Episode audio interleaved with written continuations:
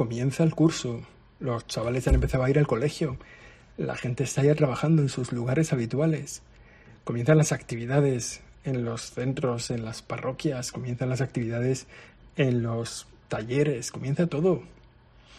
Comienza también la depresión postvacacional, esta depresión que, que, la hemos creado a base de repetirla cada año en todos los telediarios.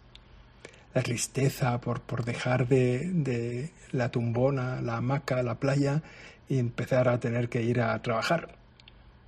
Depresión postvacacional, porque comienza todo. Pues también comienza el siempre aprendiendo. Es como una nueva temporada. Este es el número 91 que hacemos, una nueva temporada en el que queremos hablar de eso, del comienzo del curso, de la depresión postvacacional y de los remedios de un santo para vencer la tristeza. Remedios tan humanos y que hacen falta que sean bien introducidos. Aquí comenzamos. Siempre aprendiendo. Siempre aprendiendo. Con José Chovera. Un amigo mío dice que la iglesia está todo el día diciendo que está prohibido todo lo que apetece. Que todo lo que le apetece a una persona, pues está mal visto, está prohibido por la iglesia, la iglesia te dice que no. En el fondo que nos pasamos en la iglesia la vida prohibiendo. En el fondo prohibiendo la vida. O sea que nos pasamos todo el día fastidiando a la gente. Y que lo que espera la gente de la iglesia es que les fastidiemos. No es verdad que estamos todo el día fastidiando, pero es un prejuicio extendido que ha alcanzado incluso la categoría de refrán, de sabiduría popular. Todo lo que me gusta o es pecado o engorda. Bueno, así lo dice la sabiduría popular. El punto de partida es un prejuicio falso, ¿no? En torno a esta afirmación, a este refrán, es como que el cuerpo y el alma, nosotros somos una unidad, cada ser humano es una unidad, un cuerpo unido a un alma esencialmente unido. O sea, que no va el cuerpo nunca por su lado y el alma por el suyo, sino que mi unidad, mi persona es una unidad de cuerpo y alma. Entonces hay un prejuicio falso que dice que el cuerpo y el alma están en constante lucha, que el cuerpo y el alma están en lucha el uno contra el otro y que lo que le gusta al cuerpo fastidia al alma, hace daño a la vida espiritual y lo que apetece al alma mortifica lo carnal, lo corporal, hace daño a la vida corporal. Y es un prejuicio falso, que es como si tuviéramos esos dos principios unidos que en realidad están opuestos. Como si el cuerpo fuera incompatible con la vida espiritual, o la ralentizara o la impidiera, que esto es falso, pero que se lee frecuentemente, porque es falso porque lo que nosotros somos en realidad es un cuerpo y un alma. Y si falta el cuerpo estamos incompletos y donde falta el alma somos un cadáver. Así que el pasarlo bien es algo propiamente humano. Está bien buscarlo. Un pasarlo bien que se refiere al cuerpo y al alma. Un pasarlo bien que es espiritual y que es corporal se entiende, parece lo de pasarlo bien como algo corporal, pero, pero también necesita ser espiritual. También el alma se tiene que relajar, también el alma se tiene que divertir. Necesita el alma descansar y de la misma forma que el sufrimiento puede ser espiritual y puede ser corporal, el deleite, el gusto, el pasarlo bien, también puede ser espiritual y corporal. Fácilmente podemos hablar de nuestro sufrimiento corporal o de nuestro disfrute corporal. Pero a veces nos resulta más difícil darnos cuenta de cuáles son nuestros sufrimientos o nuestros placeres espirituales. Esa alegría del alma que la vemos en algunas personas en medio de las dificultades de la vida. Gente jovial, gente alegre, a la que le les ves y dices, bueno, ¿cómo puede ser que estén alegres con esa vida tan complicada que tienen? Viven una alegría espiritual. Y también hay gente que tiene una tristeza espiritual, ¿no? Fíjate, hemos dicho ahí, así de pasada, una frase que me parece que, que es valiosa, ¿no? Al cuerpo que le falta el alma, le llamamos cadáver. Al cuerpo que le falta el alma. Y si preguntamos a mucha gente cuál es el trabajo que hacen con su alma, con su espíritu, pues mucha gente te dirá que no hace nada, que no hace nada. Y de ese no hacer nada, de ese no trabajar con el cuerpo, perdón, con el alma, pues también vienen males y vienen, vienen enfermedades del alma. No sé, estamos hablando del comienzo de curso y vale la pena darnos cuenta de que este curso irá bien si cuidamos nuestro cuerpo y cuidamos nuestra alma. No solo si vamos al gimnasio todas las semanas, sino si tenemos una mirada a nuestro corazón, a nuestra alma, todas las semanas. Y si lo hacemos todos los días, todavía mejor. Bueno, entonces, primera idea básica en la que está en esta temporada del Siempre Aprendiendo, una cosa que queremos aprender. Somos cuerpo y alma. Nuestra identidad tiene que vigilar el bienestar del cuerpo y el bienestar del alma. Tiene que atender el sufrimiento del cuerpo y el sufrimiento del alma. Tiene que estar atento a los dos principios de nuestra vida, porque la felicidad nuestra es una felicidad completa. Por eso hay que cuidar los dos principios. No son opuestos, no están en oposición. Fijaos, vamos a hablar de un santo que total solo hace ocho siglos. O sea, dentro de cuatro años vamos a, hacer, a celebrar ocho siglos de que nació. Es Santo Tomás de Aquino en el siglo XIII. Que dices, bueno, ¿y este, este santo qué nos puede decir sobre el buen humor, sobre vencer la tristeza? ¿Qué nos va a decir un hombre que no conocía Internet ni los teléfonos móviles, o que nunca estuvo en Estados Unidos, o que, ¿qué nos puede decir? Que un hombre que casi no viajó, bueno, sí que viajó, pero vaya, pero dentro de la Europa más o menos conocida, ¿no? ¿Qué nos puede decir? Bueno, pues este es uno de los que se pone un poco en plan contra lo que estaba bien visto en su tiempo, en la teología, en la filosofía. Este es un gran teólogo y un gran filósofo, ¿no? Y recupera la figura de Aristóteles, que había sido un poco poseída por los árabes, por la filosofía árabe, y entonces eh, no le dejaban decir a Aristóteles todo lo que él mismo decía. Y Santo Tomás de Aquino lo recoge, esa filosofía aristotélica, y la pone en valor. Entonces, en un mundo, en un contexto en el que se insistía mucho en el cuidado de lo espiritual, Santo Tomás de Aquino resalta la unidad del ser humano y hace, digamos, se pone muy en favor del disfrute de las diversiones, de pasarlo bien, de jugar. Digamos, eso que jugar, es decir, estar un rato con gente haciendo algo simplemente por, por gozar de los demás, pues no estaba del todo bien visto. Y sin embargo, Santo Tomás de Aquino dice que es necesario hacer que el alma descanse, que es necesario procurar un relajamiento en el espíritu, bueno, nos damos cuenta hoy, hay mucha gente que, su, que no es una actividad física, aunque tiene componente físico, ¿no? Que el descanso, que la tensión en su alma la llama estrés, ¿no? Y está como todo el día disparada y su cabeza no para y por eso no puede dormir. muchas veces no es un cansancio físico, ¿no? A lo mejor es gente que trabaja todo el día sentada y relajada, pero su cabeza está... Santo Tomás dice que hay que descansar también la cabeza dice que los bienes de la naturaleza humana, los bienes que, son bienes sensibles, ¿no? que entran por los ojos, por, que entran por los sentidos, que entran por cualquier lugar de nuestro cuerpo, esos bienes son connaturales al hombre, que no se puede despreciar una buena comida, una buena bebida, que no se puede despreciar un buen paseo con la gente. Por eso, cuando el alma digamos, se impone sobre el cuerpo, en ocasiones eh, se produce como un desprecio de lo corporal y viene el agobio de lo corporal. Pero también cuando el alma se, se estresa, se estira demasiado, ¿no? se impone, pues también acaba cansada. Y entonces hace falta que el alma descanse. Es decir, que somos una unidad, que el cuerpo necesita descanso y el alma también necesita descanso que no se puede tener todo el día, ¿no? Como cuentan de San Juan, me parece que es eh, como todo el día el arco tensado, para preparado para disparar. No, no se puede. Porque si está el arco todo el día tensado, la cuerda se queda tensada y luego no sirve para empujar, pierde su, pierde su vigor. Entonces, de la misma forma que tenemos que vigilar nuestro cansancio del cuerpo y tenemos que hacer que, que descansemos en lo corporal, bueno, pues también la agilidad de nuestro espíritu, el dinamismo de nuestro espíritu necesita un reposo, un descanso. Estos son casi palabras textuales de Santo Tomás.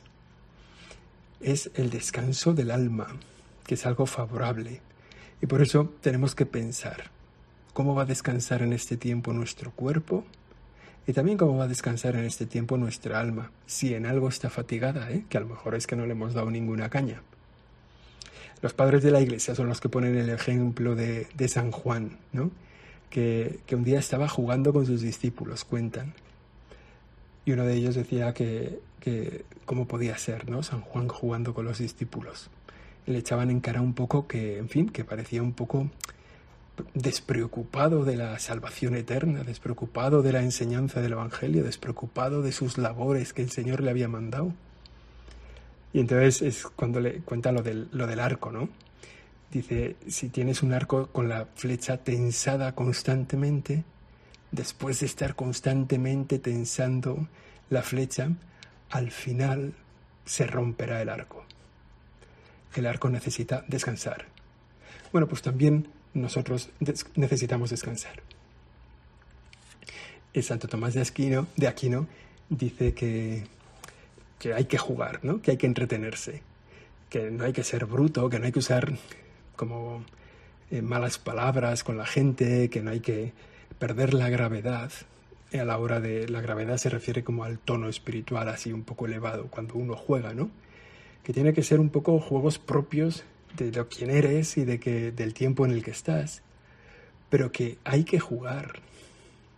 Porque es una condición elemental de la persona humana, es una necesidad elemental de la persona humana. Le preguntaba una vez a Santo Tomás de Aquino si Dios se reía. esto es una, una buena pregunta. ¿Dios se ríe? ¿Dios se ríe con nosotros? Claro, nosotros se nos salta la risa cuando algo nos sorprende, nos parece una contradicción simpática, cuando hay algo que nos cuentan y, y Dios se puede reír. Bueno, Santo Tomás de Aquino hizo una lista de las cosas que Dios no podía hacer. Eso me, parece muy interesante, ¿no? Y entre las cosas que Dios no puede hacer, pues no puso que Dios no se pudiera reír. No, no es que hiciera una lista de dos cosas, no, Dios hay muchas cosas que no puede hacer. Muchas cosas, pero entre ellas, Santo Tomás que hizo una lista, no puso lo de no reírse. Con lo cual, es posible que Dios se ría. Es posible que también nosotros sea bueno que habitualmente nos riamos, empezando por nosotros mismos, que nos riamos de nuestros fallos, que nos riamos de las cosas que hacemos mal, que nos riamos del ridículo que hacemos tantas veces. De, entre las cosas que Dios no puede hacer, o sea, pues Dios no puede crear otro Dios, por ejemplo o Dios no puede tener ningún pecado, o Dios no puede cambiar el pasado. La historia tiene una dinámica lineal, ascendente, que culmina inevitablemente en el final de los tiempos, en el reino de los cielos, pero el pasado no lo puede cambiar. Dios no puede, por ejemplo, quitarse del medio, no puede anular su propia existencia, no puede fracasar, no se puede equivocar, no se arrepiente. Bueno, a veces personalizamos a Dios de tal modo que decimos que Dios se entristece con nuestro pecado. Y la Sagrada Escritura lo refleja así. O que Dios se enfada con nuestro pecado. Esto Santo Tomás de Aquino dice que no puede ser, ¿no? Pero bueno, entonces Santo Tomás de Aquino que ve que el hombre escapa de la tristeza, que, hay muchas veces que una cosa que queremos hacer y no sale bien, nos frustra y nos produce una tristeza. O que tenemos una persona a la que queremos o una cosa a la que, con la que tenemos pues agrado, gusto, deleite y la perdemos. O cuando tenemos delante un mal, ¿no? Esas cosas nos ponen tristes. Nos ponen tristes, nos afectan, nos cambian el temple, incluso nos afectan físicamente. ¿eh? O sea, no solo... Entonces, Santo Tomás eh, nos ofrece cinco remedios. Los cinco remedios para, son muy típicos, son bastante conocidos, pero bueno, para vencer la tristeza. O sea, cinco remedios, ¿no? Y como este comienzo de curso, pues a veces significa un poco comienzo de nuestras tristezas, pues vamos a, vamos a ver lo que dice Santo Tomás, los cinco remedios para vencer la tristeza. El primero le llama la delectación, que en el fondo es el placer. El placer, dedicarnos un tiempo al placer, desde los placeres corpóreos, como comer o, o beber, o también placeres intelectuales, leer un rato. Cuando estamos tristes porque tenemos un bien que nos falta, porque el mal nos está agotando, entonces lo que nos hace falta es recuperar la alegría, poner nuestros ojos en cosas que nos van bien, que están bien. Y entonces la primera es, pues eso, concederse un placer, que es, bueno, lo que, lo que dicen en mi oficina, ¿no? La necesidad de tomar chocolate a media mañana, ¿no? Cuando las cosas empiezan a torcerse, decir, vamos a tomar un chocolate. Primer remedio para vencer la tristeza. El segundo remedio es llorar. Es, dice, es, curioso, ¿no? Porque es un poco de psicología humana. Dice que al llorar liberamos el dolor que llevamos dentro, ¿no? Cuando, cuando tenemos una tristeza fuerte que no sale de dentro de nosotros, no encuentra como una vía de salida, se concentra la amargura dentro de nosotros, la tristeza. Entonces a veces el llanto es un modo de, de deshacer el dolor. También Jesús lloró, lloró en un momento muy duro de su propia vida, ¿no? Que es la sensación de no, me estoy quedando solo, se acerca el final, no veo a nadie que me consuele. También Jesús se lamenta, se conmueve con la muerte de su amigo Lázaro. Es necesario llorar para aliviar la tristeza, ¿sabes? Para el tercer remedio para la tristeza, la cercanía de los amigos, que haya gente cerca de nosotros que nos acompañen, porque los amigos son los que nos llevan el alma cuando nosotros no somos capaces de sostenerla. Cuando nosotros nos empezamos a hundir, estamos, ocho, estamos un poco solos, y entonces necesitamos que haya gente cerca. ¿no? Sostienen nuestra alma. Los amigos, dedicar tiempo a los amigos en, este, en estos días, pues eso, ¿no? Recuperar el rato con las personas con las que quedamos para reírnos, para hablar, para pasarlo bien. El cuarto remedio, entonces hemos dicho, ¿no? Deleitarnos, el placer. El segundo remedio, llorar. El tercer remedio, estar con los amigos. El cuarto, como no podía ser menos de, de manos de un, de un filósofo, es contemplar la verdad. Claro, la verdad es el bien, es la bondad. Por tanto, contra la tristeza, que en el fondo es la falta de un bien cercano, el dolor por un mal presente, entonces contemplar la verdad, ese resplandor de la verdad, nos anima en el alma, ¿no? Llegamos a, cumplir lo que necesitamos, ¿no? El intelecto aspira a llegar a la verdad. Entonces, cuando el intelecto contempla la verdad, se relaja, ¿no? Dice, o sea, se acaban las penas, ¿no? El cuarto remedio, ¿verdad? Dedicarnos eso, a contemplar la verdad, a contemplar la belleza, escuchar una buena obra de música, ir a un museo y pasear nuestras, nuestras, pasear las salas por los museos de las obras de arte que ahí se exponen, mirar un paisaje hermoso, ¿no? Eso es contemplar la verdad, contemplar el bien, contemplar la, la, belleza, ¿no? Bueno, es como el cuarto remedio. Y el último remedio, dice Santo Tomás de Aquino, dormir y bañarse. Es decir, para aliviar la tristeza lo que, lo que propone Santo Tomás es dos cosas deleitables, ¿no? que siempre nos apetecen que nos deleitan y que por tanto están enfrentadas contra la tristeza, porque la tristeza es la ausencia de un bien, la cercanía de un mal, eso provoca la tristeza. Bueno, pues el sueño y el baño son siempre deleitables. Es algo sorprendente, ¿no? Puede ser que nunca nos esperásemos, pero es tremendamente cristiano darnos cuenta de que para remediar un dolor de nuestra alma, podemos sustituirlo, podemos vencerlo con un alivio en nuestro cuerpo. Si nosotros creemos en esa unidad del cuerpo y el alma, nos daremos cuenta de que a veces un mal espiritual mejora, ¿no? esa tristeza mejora con un alivio corporal, o que un dolor de nuestro cuerpo mejora pues con una comida, o mejora con la compañía de unos amigos, o mejora con...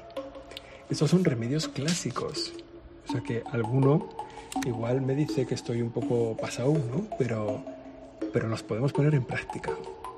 Dedicarnos un poco de tiempo a estas cosas, ¿no? Sueño, al baño cuando estamos tristes, darnos un baño, ojalá en el mar, pero esto ya empieza a quedar lejos, y disfrutar así, ¿no? Contemplar a los amigos, contemplar la verdad, el bien, la belleza, darnos un pequeño gusto, ¿no? un chocolate, una chocolatina. Bueno, los bienes, los caminos para vencer la tristeza. También dedicarnos al llanto, llorar. Bueno, estos espero cinco consejos que te hayan servido. Esto es siempre aprendiendo. Ha sido el número 91. Yo sigo siendo José Chovera y la semana que viene volvemos. Solo si Dios quiere. Siempre aprendiendo con José Chovera.